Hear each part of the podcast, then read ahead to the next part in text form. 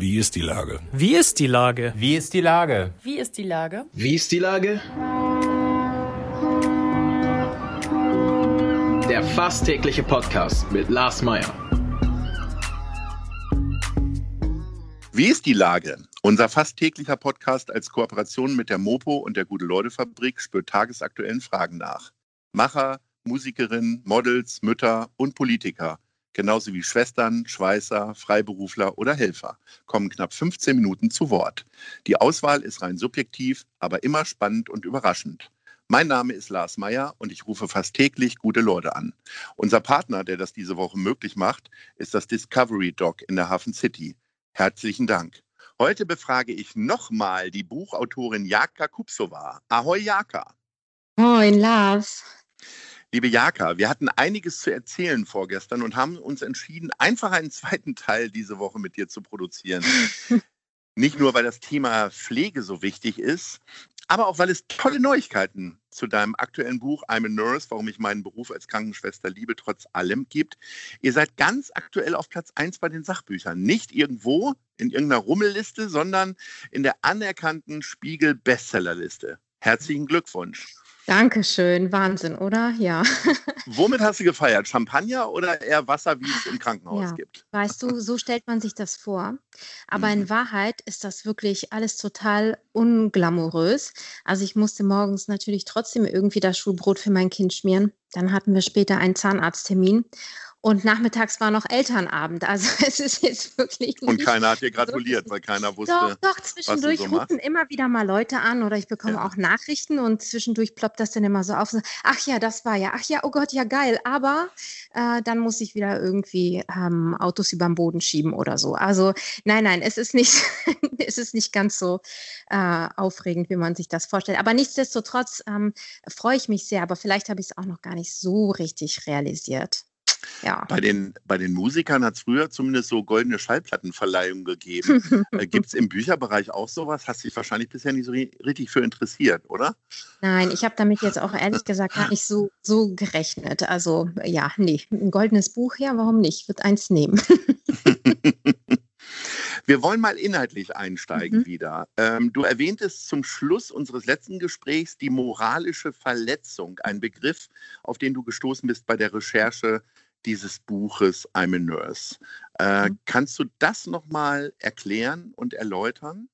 Ja, furchtbar gerne sogar, denn ähm, ich finde, ähm, dass es sogar ein Schlüsselbegriff ist, der vielleicht ähm, ja noch ein bisschen ähm, tiefer erklären kann, was eigentlich den Menschen in den Pflegeberufen so sehr zu schaffen macht. Denn es ist nicht nur unbedingt die hohe Arbeitslast, also es gibt ja sehr viele andere Berufe, die ebenfalls eine sehr hohe Arbeitslast haben. Fast jeder Mensch hat ja eigentlich Stress in seinem Beruf.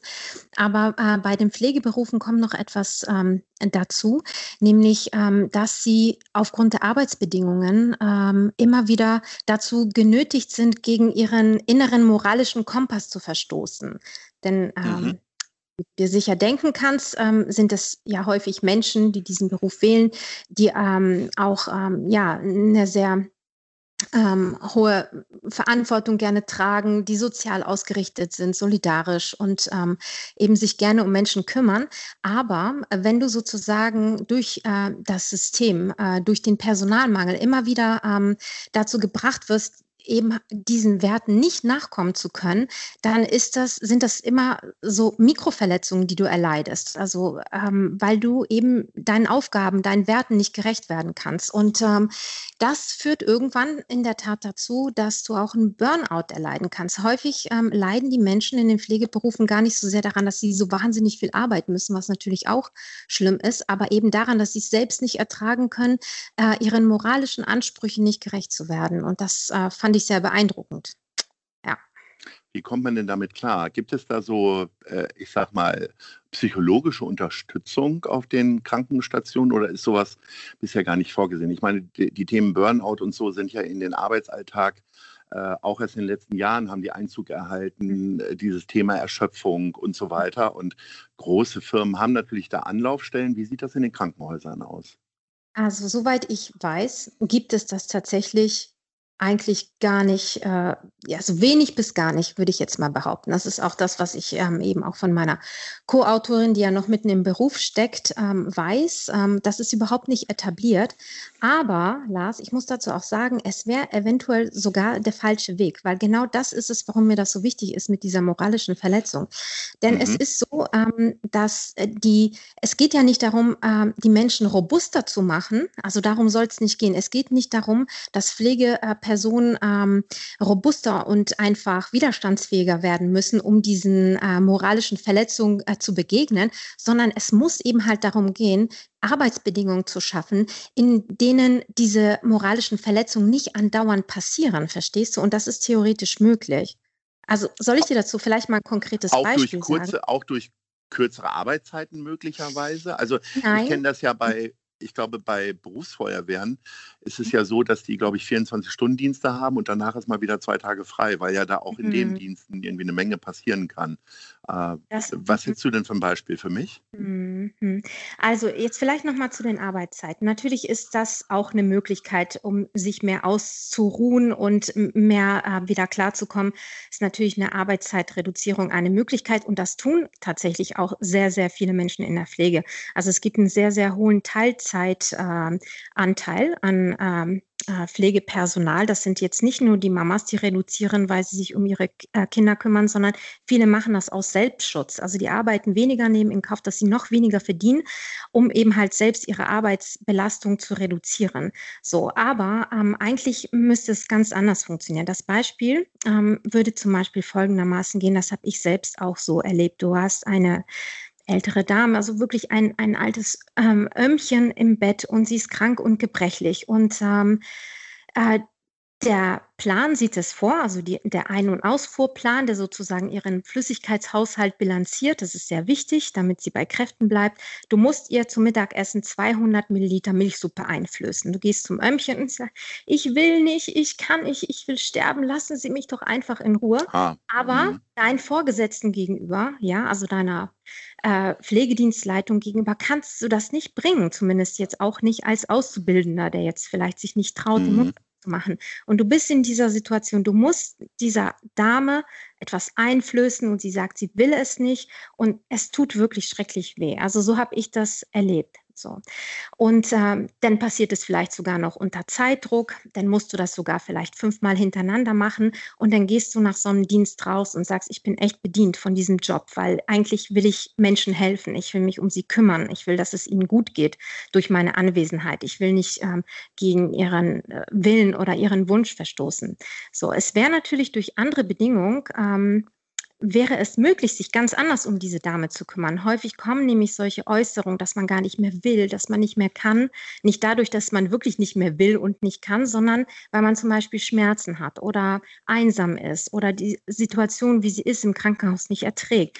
Dann müsste es darum gehen, diese Situation zu verbessern. Ja, und dann hättest du auch diese Konflikte nicht. Ähm, aber das ist natürlich nur möglich in einem System, wo du viel Zeit für den Patienten hast, wo du ihn genau erfassen kannst. Was sind seine Probleme? Wie kann ich ihm jetzt ganz individuell begegnen? Und dafür lassen natürlich die Arbeitsbedingungen heutzutage keinen Raum. Ja, aber Arbeit ist natürlich immer irgendwie Kompromiss und äh, mhm. Kompromissfähigkeit ist natürlich in solchen Situationen total schwierig, wo es um Krankheit und äh, seelisches Leid und mhm. so weiter gibt. Ähm, mhm. Wahrscheinlich werden wir auch durch solche Anstöße das System nicht komplett ändern, aber was wir ändern können, ist natürlich das Verständnis dafür, dass es genau diese Probleme gibt. Ja. Ich glaube, das ist irgendwie äh, der größere Schritt und der erste Schritt, oder? Und dazu gehört natürlich dann auch Anerkennung mit dem Klatschen. Wie, wie, hast du das gesehen? Du bist ja jetzt nicht mehr Krankenschwester, ja. aber wie hast du diese äh, Welle der Anerkennung erlebt, die ja nicht nur das Klatschen auf dem Balkon war, sondern auch die Diskussion, die wir jetzt auch öffentlich führen? Ähm, äh, reicht dir das schon? Also ist das schon mal eine, so ein, äh, freust du dich darüber schon mal oder ähm, sagst du, da geht immer mehr? Also, ich habe mich gefreut. Ich fand das eine schöne Geste. Ich habe es natürlich vor allem erlebt, ähm, äh, auch durch die Augen von Franziska, eben der ähm, mhm. Co-Autorin unseres mhm. Buches, ähm, die ja eben, wie gesagt, noch mitten im Beruf steht, ähm, die das sogar ähm, ja als sehr, sehr wertschätzend empfunden hat. Also es hatte sie in diesen, auf dem Höhepunkt der Pandemie auch durch ähm, diese Zeit getragen. Also sie fand das sehr erhabend ähm, und das konnte ich sehr gut nachvollziehen. Ähm, in dieser Zeit war das schön, dass plötzlich dieses Thema da war und gesehen wurde. Jetzt habe ich eben ja, das Gefühl, die Aufmerksamkeit äh, flacht äh, wieder so ein bisschen ab. Haben wir auch schon das letzte Mal drüber gesprochen, dass sich sogar zum Teil die Situation ähm, vielerorts ja. auch wieder verschlechtert. Ah, ja, mhm. genau. Hm, aber natürlich ist unsere Hoffnung, dass man dadurch, wenn man ähm, ja ein anderes Bewusstsein für diesen Beruf schafft, ähm, dass das in irgendeiner Form auch äh, Veränderungen nach sich ziehen kann, ist natürlich jetzt eine Utopie, aber gut, irgendwo muss man ja anfangen. Und ähm, es ist auch der Grund dafür, warum unser Buch, würde ich jetzt mal behaupten, sehr emotional auch äh, geraten ist, weil ähm, über den Verstand funktioniert die Sache nicht. Über den Verstand funktioniert sie schon seit Jahren nicht. Das, es, man muss auf dem Mars gelebt haben, wenn man noch nie etwas vom Pflegenotstand gehört hat. Also das hat ja wirklich, also das hat doch wirklich schon, ähm, also Jetzt rational hat es, denke ich, jeder begriffen, aber ähm, was es jetzt konkret bedeutet. ihn natürlich, ja. Jetzt könntest du ihn natürlich ändern, ganz persönlich, und könntest sagen, Mensch, ich habe jetzt so viel Einblick wieder in diesen Job bekommen, ich fange wieder an, als Krankenschwester zu mhm. arbeiten. Mhm. Das ist ausgeschlossen, oder? Ja, nein, nicht wirklich. Also du wirst lachen, aber ich habe äh, während dieser Zeit, als ich mich wieder intensiv damit beschäftigt habe, schon darüber nachgedacht, ich gedacht, Mann, ist das ein geiler Beruf? Und ähm, könnte ich das jetzt eigentlich wieder? Also in, in der Tat habe ich mich das sehr oft äh, gefragt, aber man darf nicht unterschätzen, und vielleicht ist das auch ein ganz wichtiger Punkt. Meine Ausbildungszeit ist jetzt 20 Jahre her. Ich kann jetzt nicht morgen einfach auf Station gehen und sagen, da bin ich wieder. Also auch das darf man nicht unterschätzen, wie viel Fachkompetenz, Fingerfertigkeit, pharmakologisches, medizinisches Wissen man dafür braucht. Und das könnte ich jetzt auch nicht mal eben so abrufen. Also ich glaube, ich äh, bräuchte viel mehr als ein Crashkurs. Ich müsste vermutlich auch die Ausbildung wiederholen. Weißt du, also das ist das Problem. Also ähm, das darf man nicht unterschätzen. Man kann nicht einfach lospflegen. Ja, unbedingt nicht. Ähm, okay, es gibt keine Zukunft für dich im Krankenschwesterjob. Was ist denn das nächste Buch? Arbeitest du jetzt schon wieder am nächsten Buch? Ja, es ist sogar so, ich habe eigentlich vor diesem Buch bereits an einem anderen Buch gearbeitet. Ich habe das jetzt ähm, für dieses ähm, Pflegebuch ähm, unterbrochen, die Arbeit, weil es mir wichtig war. Und du weißt ja, wir haben ja auch ähm, darüber geredet, das war, hatte gar nichts mit Corona zu tun. Da gab es das Thema noch überhaupt nicht.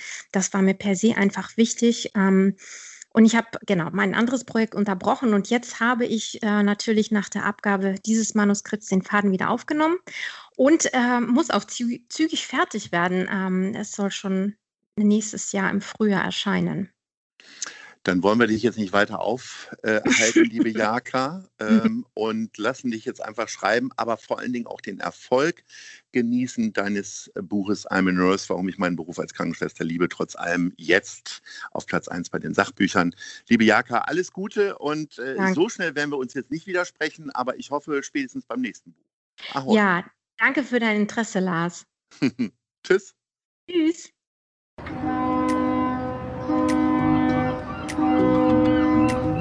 Dieser Podcast ist eine Produktion der Gute-Leute-Fabrik und der Hamburger Morgenpost.